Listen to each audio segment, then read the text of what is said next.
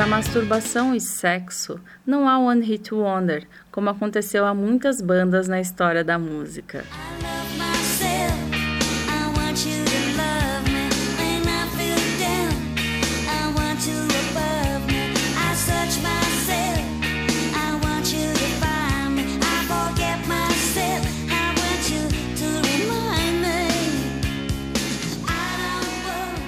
I Touch Myself, da banda australiana Divinyls, é um exemplo. Mas tirando o assunto da tela do videoclipe, o corpo é seu e você decide que caminho traçar para si própria. Acredite, garota, e pode tentar de novo. Se for ruim da primeira vez, tente de novo e de novo. O toque é livre. Ou ao menos deveria ser assim para todas pois o corpo da mulher, território individual que só deve ser compartilhado como, quando, com quem e do modo que você quiser, é retirado da sua particularidade para bradar em discursos e leis que não levam em conta quem mais deveria ser considerada neste contexto, a própria mulher. Esse é o rumo da conversa deste episódio. Conversar com a gente, recebo Nana Soares, jornalista especializada em gênero e sexualidade e mestre em gênero e desenvolvimento pela Universidade de Sussex, na Inglaterra. Eu perguntei para Nana como ela avalia o tensionamento sobre o controle do corpo das mulheres que ganhou novos contornos durante a pandemia. É um momento de crise e é um momento inédito, mas como a gente pode reverter esse jogo? É sobre isso que a Nana conversa com a gente agora. Para conhecê-lo um pouco mais, o site é soaresnana.com.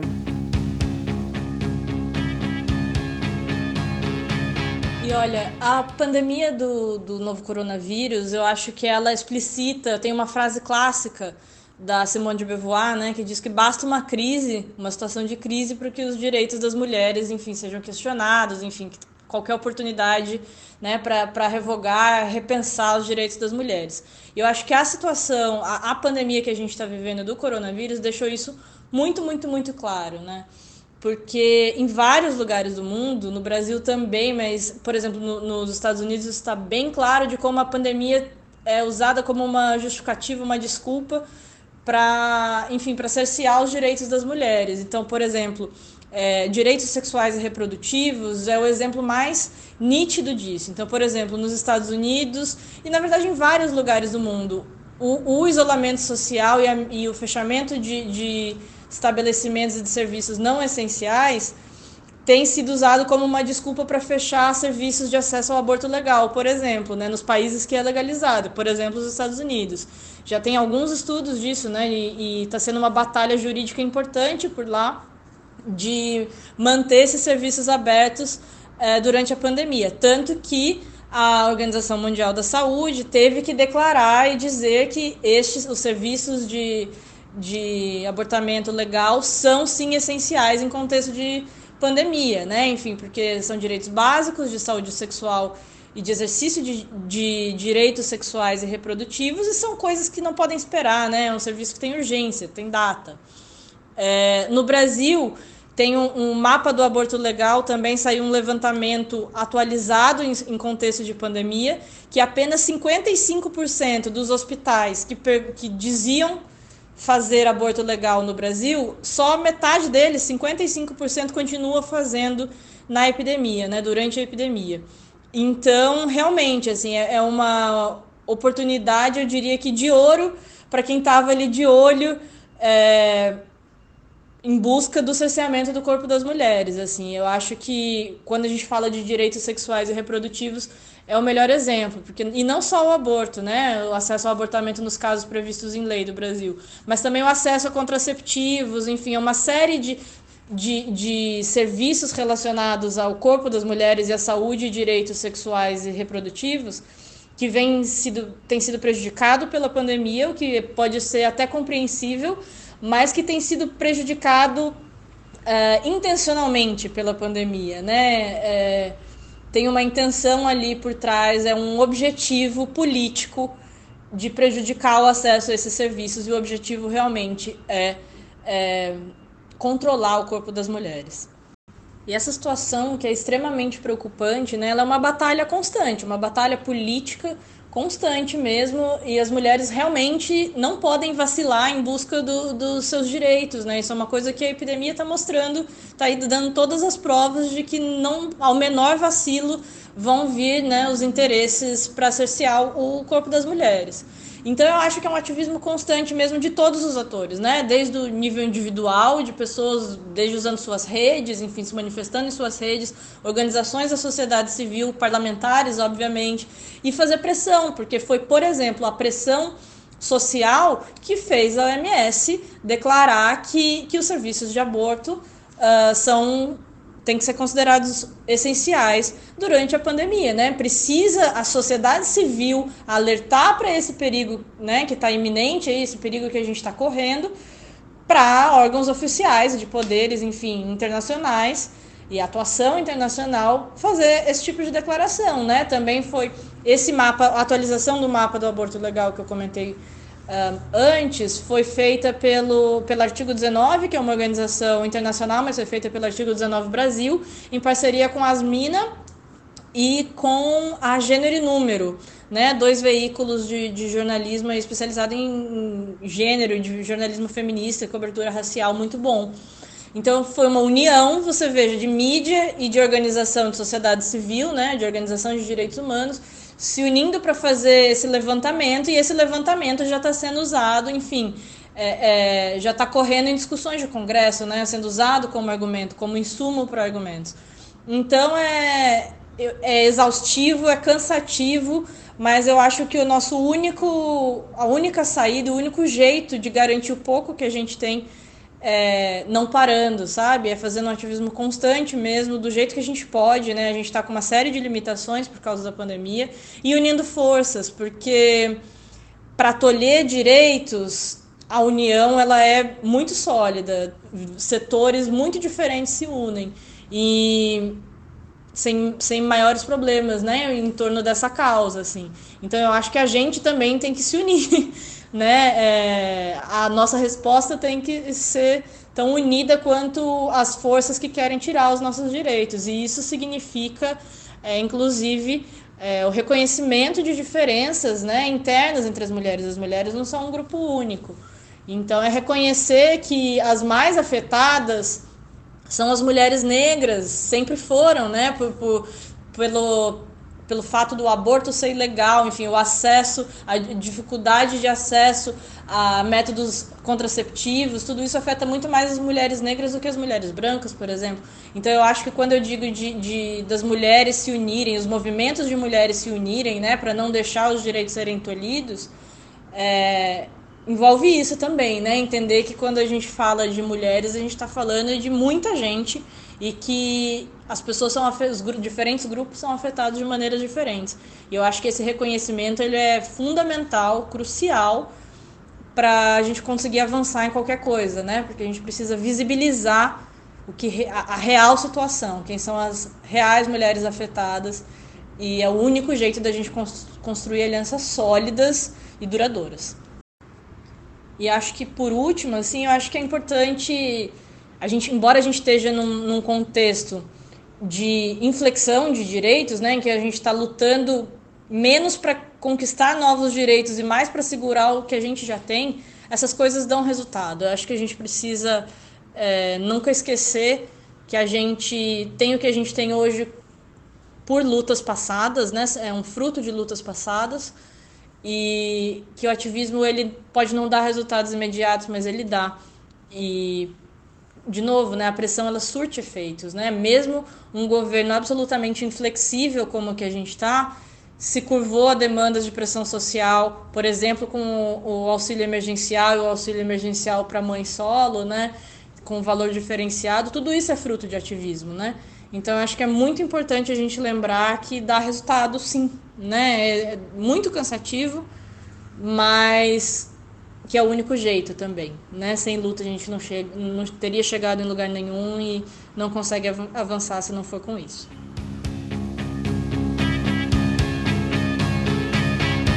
Pues empezar diciendo que yo le entro al activismo este, feminista, le echo Manfloro y, y de derechos sexuales y reproductivos.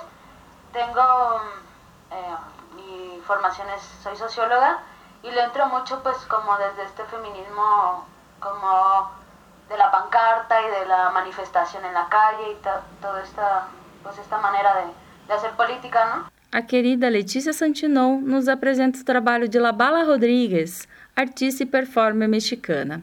Aqui do Brasil, destaque para a produção da dramaturga e atriz Grace Passot e da bailarina e cineasta Ana Pi, mulheres incríveis que a gente pode acompanhar no site do Instituto Moreira Salles, no especial IMS Convida, em criações produzidas para esse período árduo da quarentena. Não conhece ainda? A Letícia indica.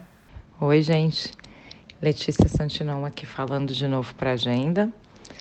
E dentro do tema desse, desse episódio da agenda, eu me lembrei de um texto da, da professora e pesquisadora Mariana Baltar, que eu li recentemente no livro Mulheres de Cinema. Esse livro Mulheres de Cinema é um livro que tem uma coleção de ensaios e outros textos sobre o papel da mulher no cinema. É organizado pela Carla Holanda e esse texto específico que eu quero abordar, da Mariana Baltar, se chama De Mulher para Mulher: O campo do pornográfico para o deleite dos femininos. Dentro desse texto da Mariana Baltar, ela fala sobre alguns conceitos de pornografia feminina, pornografia feminista, pornografia queer e pós-pornografia. E é dentro desse conceito de pós-pornografia que eu quero falar hoje aqui na agenda com vocês. A Mariana descreve no texto a pós-pornografia como parte de um processo no qual arte, modos de produção coletivo, ativismo e o uso político dos meios de comunicação se misturam para trazer à visibilidade modos de vida, sexualidades e corpos dissidentes. Nesse mesmo texto, a Mariana dá exemplo de algumas artistas da pós-pornografia, dentre elas Labala Rodrigues, uma artista mexicana. E é dessa artista mexicana que eu quero falar um pouquinho aqui hoje e convidar vocês para conhecer o trabalho dela. A Labala tem um Tumblr chamado labalaregistros.tumblr.com e lá você encontra diversos ensaios fotográficos que ela faz mais alguns vídeos. Um dos vídeos que eu destaco é uma performance, né, esse vídeo arte performance que ela faz chamado Boda Negra. É um vídeo curto, é um vídeo que tem cerca de três minutos, mas é um vídeo muito impactante. Ela também tem uma contribuição com um site chamado Histeria, histeria.mx, né, porque é no México. Nesse site ela também tem um, um registro de fotos de uma performance chamada Menstruantes. Eu vou deixar também o um link para vocês darem uma olhada nesse trabalho da Labala, para conhecer um pouco dessas artistas, né, especialmente essas artistas latinas, que tratam da pornografia, ou da pós-pornografia, segundo a Mariana, como corpos dissidentes, colocando o seu privado, que é o corpo, dentro dessa arte política que é de mostrar corpos dissidentes. Eu quero agradecer imensamente ao texto da Mariana, que me apresentou essas artistas e que me apresentou esses conceitos sobre pornografia, pornografias nos diversos femininos que eu desconhecia. Por onde que a gente vai começar? Quais palavras a gente vai usar nessa conversa? Porque a gente está preso nesse quadrado. Um desafio que eu me coloquei de trazer uma realizadora, uma artista que fosse fora desse circuito mais tradicional do audiovisual que a gente conhece, né? Como os filmes, como tantas vezes eu venho aqui nessa mesma agenda, né? Nesse mesmo podcast, falar das outras realizações. Então eu quis trazer uma artista que aborde a questão do prazer feminino, do seu corpo, a questão política, uma artista feminista que se coloca dessa forma e sair um pouco desse, desse viés mais tradicional que a gente trata tantas vezes. Aproveitando esse episódio da agenda, recentemente tiveram duas, duas obras lançadas no streaming dentro do site do IMS, do Instituto Moreira Salles. É o programa IMS na quarentena, em que ele está convidando artistas das mais variadas linguagens para produzir conteúdos durante e sobre a quarentena, dentro de uma reflexão sobre a quarentena, sobre esse processo que a gente está passando atualmente. Dessas obras, eu destaco duas que são incríveis e que, se vocês ainda não assistiram, por favor, assistam. Da Ana Pi e da Grace Passou. A Ana Pi é uma jovem artista que é ligada à dança e que há cerca de três anos fez um curta que rodou alguns festivais, um curta incrível chamado Noah Blue. E agora vem, eu não vi mais nada da Ana Pi nesses, nesses últimos três anos, infelizmente. Mas agora, dentro do IMS na quarentena, ela está com um vídeo que chama Instituição Intuição. A outra artista que certamente vocês já conhecem, é a Grace Passou, que é uma atriz poderosa, vem do teatro, tem passagem pelo cinema brasileiro também. Ela fez filmes como a, o Praça Paris da Lúcia, dirigido pela Lúcia Murat. Ela recentemente dirigiu o Vaga Carne, que é também de uma peça que a própria Grace escreve e encena a peça. Ela fez um filme sobre o, a Vaga Carne também, agora recentemente, um filme que esteve no Festival de Berlim, foi lançado no streaming aqui no Brasil com recordes de acesso, assim, foi um sucesso. E dentro desse programa IMS na quarentena, ela, ela também foi convidada para fazer um curta, ela fez um curta chamado República. Essas duas obras, tanto República da Grace como Instituição Intuição da Ana Pi, merecem ser vistas. Então, antes de fechar né, a minha participação, eu queria convidar vocês a entrarem no site do Instituto Moreira Salles e assistirem a esses vídeos. Um beijo para todas e até breve. Para fechar o segundo bloco, tem Marina Pereira, pesquisadora e cientista social, analisando aquele dedinho constantemente apontado para as mulheres, dizendo aquilo que não queremos ouvir. Bem-vinda, Marina! Não tem algo mais fácil de encontrar do que formas de controle do corpo feminino. Basta fazer uma simples pesquisa no Google, que diversas matérias ricamente ilustradas apresentam soluções mágicas que propõem mudança em nosso corpo. Não foi diferente durante o isolamento social, momento em que nossas vidas e hábitos foram alterados bruscamente. Neste período pipocaram diversas soluções que objetivavam disciplinar os corpos, seja como não perder o controle de seu peso comendo em exagero, resultante das aflições e angústias provocadas pelo isolamento, ou aulas de ginásticas, práticas corporais mil para manter a forma ou aproveitar o isolamento para uma mudança física, como também muitas dicas de como se vestir nas chamadas de vídeo durante o home office. É muito interessante pensar que essas dicas e sugestões surgiram voltadas ao corpo feminino, este corpo, que já recebe um acúmulo de informações em sua normalidade, começou a lidar com preocupações que nem deveriam existir. Afinal, qual o problema de usar um determinado tipo de roupa em uma reunião? Todos estão em seu ambiente privado, em sua própria casa. E assim como todos, as mulheres estão se adaptando a diversas outras questões essenciais, como, por exemplo, a responsabilidade direta de educação dos filhos, que agora também estão em casa com aulas adaptadas. E aqui eu já realizo um grande recorte de classe, tratando de mulheres que podem trabalhar em casa, pois, de acordo com a pesquisa PNAD, realizada pelo IBGE, no primeiro trimestre de 2020, um em cada quatro brasileiros podem fazer o home office. Isso significa 21 milhões de pessoas que conseguem realizar o trabalho remoto contra 71 milhões de brasileiros que não possuem essa oportunidade. Sem esquecer que o trabalho nesse sistema reproduz os fios invisíveis do modo de exploração. O acúmulo de informações que versam entre medo da realidade exterior, entre ter e manter o emprego. Como lidar com esse pânico provocado pela pandemia e pelo temor com nossa saúde e das pessoas que estimamos. É esquecido em detrimento sobre alimentos que devem ser consumidos para atingir ou manter determinado padrão de beleza ou cuidados estéticos, para não surgir irreconhecível após as voltas às atividades. Eu não pretendo realizar um complexo estudo sobre esses movimentos disciplinares estéticos que parecem ignorar uma realidade pungente, mas eu trago inquietações para refletir sobre o corpo feminino é um objeto. subjugado em todas as oportunidades possíveis. E sim, para muitos ele é só um objeto.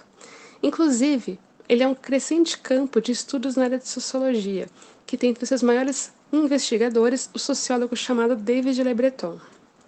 Este autor ele possui um interessante conceito sobre corporeidade, em que as múltiplas significações culturalmente operantes podem ser impressas no corpo. Trazendo esse conceito para a nossa realidade, podemos considerar a pandemia como parte dessas significações, e o controle estético é o meio de imprimir nossos corpos neste momento. Sendo que não é nada mais individual e libertador do que expressar utilizando o seu próprio corpo. Ainda mais quando estamos fechadas em nossas próprias casas, extravasar pelo corpo de modo único e subjetivo pode ser uma forma de liberdade, em que buscamos nos despir dos controles externos. Último bloco, chegou a hora dos links desta edição. Alguns estão disponíveis na descrição do episódio, mas se você quiser receber a newsletter da Agenda M com informações e links extras, é só escrever para contatoagendam@gmail.com. O caderno Celina do jornal o Globo deu destaque para o coletivo Basta, criado por mulheres para combater assédios e abusos na gastronomia. Uma iniciativa importante e até tardia, se a gente pensar na importância profissional da gastronomia para as mulheres. A porta-voz do grupo é a chefe pernambucana Madu Melo. Na entrevista, ela diz que o coletivo será um canal de direcionamento, escuta e acolhimento, além de educar o setor. Para completar, Madu, Melo diz: Sabemos que o assédio e o abuso existem na sociedade e acreditamos que, se mudarmos o nosso cosmo, já vamos mudar muitas vidas e também deixar um legado para as próximas gerações que irão trabalhar em restaurantes, bares, buffets e hotéis. Pensando no tema deste episódio, me questionei se deveria manter. Se eu afirmar aqui, o toque é livre, o corpo é seu, seria redundante mas no decorrer do mês e na conversa com a Nana Soares, eu vi que é vital repetir essas noções. A matéria do El País detalha como as ações do, do, Ministério das Relações Exteriores e o ironicamente chamado Ministério da Mulher, da Família e dos Direitos Humanos estão atuando para deslegitimar a busca das mulheres pela igualdade de gênero e pelo direito à saúde sexual e reprodutiva. O título é cruzada ultraconservadora do Brasil na ONU afeta a resolução contra a mutilação genital feminina de meninas. O jornalista Jamil Chad descreve como o Brasil se aproximou de governos reacionários do Iraque, Catar, Bahrein, Paquistão e Arábia Saudita, que não consideram os direitos humanos para fazer cair por terra conquistas da diplomacia brasileira em todos os níveis e principalmente sobre liberdades individuais das mulheres e meninas o governo brasileiro vetou um trecho que cita a garantia universal à educação sexual, sem explicar o motivo. Vetou, mas não disse por quê. Outro trecho questionado pelo governo brasileiro é explicado pelo Jamil. Este texto pode ser lido em conjunto com um artigo do site A Terra é Redonda, escrito por Raquel Moreno, psicóloga e militante feminista, autora do livro A Imagem da Mulher na Mídia, publicado pela editora Expressão Popular. Raquel é bem direta ao explicar por que, nas palavras dela, o governo Bolsonaro quer reduzir as mulheres à condição de meras reprodutoras, ignorantes e complacentes, estimulando o retorno aos valores medievais. A Raquel finaliza o texto chamando a gente para ação, que é um pouco do que a Nana também comentou na nossa conversa. É preciso, sim, que a gente fale sobre os direitos das mulheres e se mobilize para que eles não sejam submersos por uma política governamental obscura que não respeita a luta cotidiana de meninas e mulheres por todo o país. E o que a gente viu aqui é que isso, além de prejudicar as mulheres brasileiras, está ecoando no mundo. E por falar em luta, cito de novo o El País por causa do texto O Cabelo Afro como Direito Civil nos Estados Unidos, citando exemplos de pessoas que foram demitidas por causa do cabelo e quais os desdobramentos judiciais de processos que movimentam os tribunais. Eu vou ler um trecho e recomendo a leitura na íntegra, reforçando que trata sobre a questão, questão dos cabelos afro nos Estados Unidos, mas que no Brasil também há um debate e um movimento muito bonito pelos cabelos livres. Embora esse tipo de discriminação ocorra em todo o país, há alguns estados que começaram a tomar medidas. Califórnia, Nova York e Nova Jersey aprovaram no ano passado a Lei Crow, de Create a Respectful and Open Working Place for Natural Hair, que proíbe também, nas instituições de ensino, a discriminação pelo tipo de penteado. Colorado e Virgínia fizeram o mesmo em março e outros 20 estados apresentaram, em seus respectivos legislativos, projetos de lei para punir a discriminação contra o cabelo afro. Importante dizer, meu cabelo é liso, não é meu lugar de fala, mas indico o texto porque, além do trabalho de apuração, esse tipo de matéria é importante para que a gente possa estabelecer relações com o preconceito que existe no nosso país. E além de falar e ler sobre, é fundamental se posicionar e ser antirracista e agir todos os dias a favor das liberdades individuais e contra o preconceito.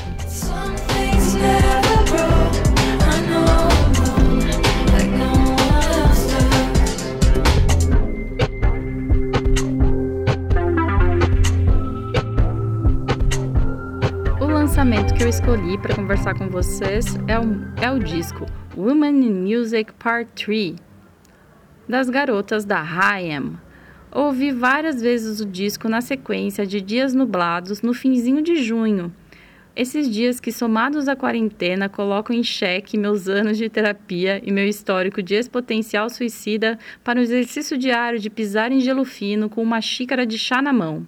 E as 13 faixas, mais as três bonus tracks, incluindo a Summer Girl, trouxeram todos os degradês do sol para dentro da minha sala o sol claro da manhã, o sol forte do meio-dia, o sol a pino das três da tarde, o abraço quente, que é o sol das cinco. Talvez porque esteja se preparando para partir. E não é que as músicas não combinem com a noite, mas só se forem noites dançantes. E até noites com aquele cara bem bacana que eu ainda não conheci.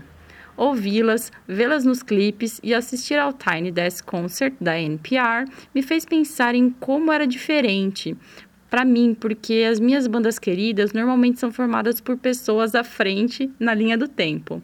É uma sensação estranha ouvir as bandas dessas artistas mais jovens e performáticas, porque não rola uma identificação, mas sim um delay que me aproxima delas. Porque se o som foge do rock, guitarra, baixo, bateria e distorção que eu prefiro, o som mais limpo e com nuances suaves é feito sob uma construção tão bem pensada, sem perder a espontaneidade. Até as dancinhas coreografadas que elas fazem em The Steps me convencem.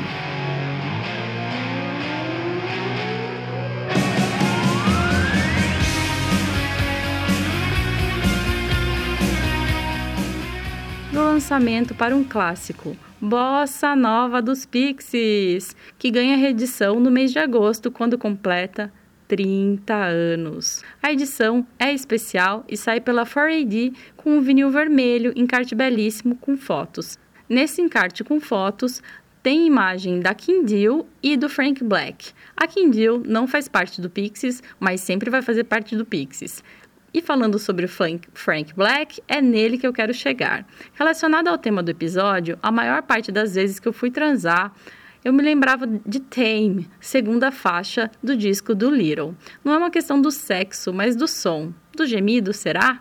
Me ligava no Frank Black porque ele era um tipo alternativo blazer cabeçudo. É engraçado como os imaginários se constroem através das pessoas que não conhecemos e influenciam a nossa forma de se relacionar com quem queremos conhecer. Aham! Eu sou Márcia Capatício, jornalista responsável por esse podcast, do roteiro à edição. Obrigada a todas que estiveram comigo neste episódio, um beijo e até já!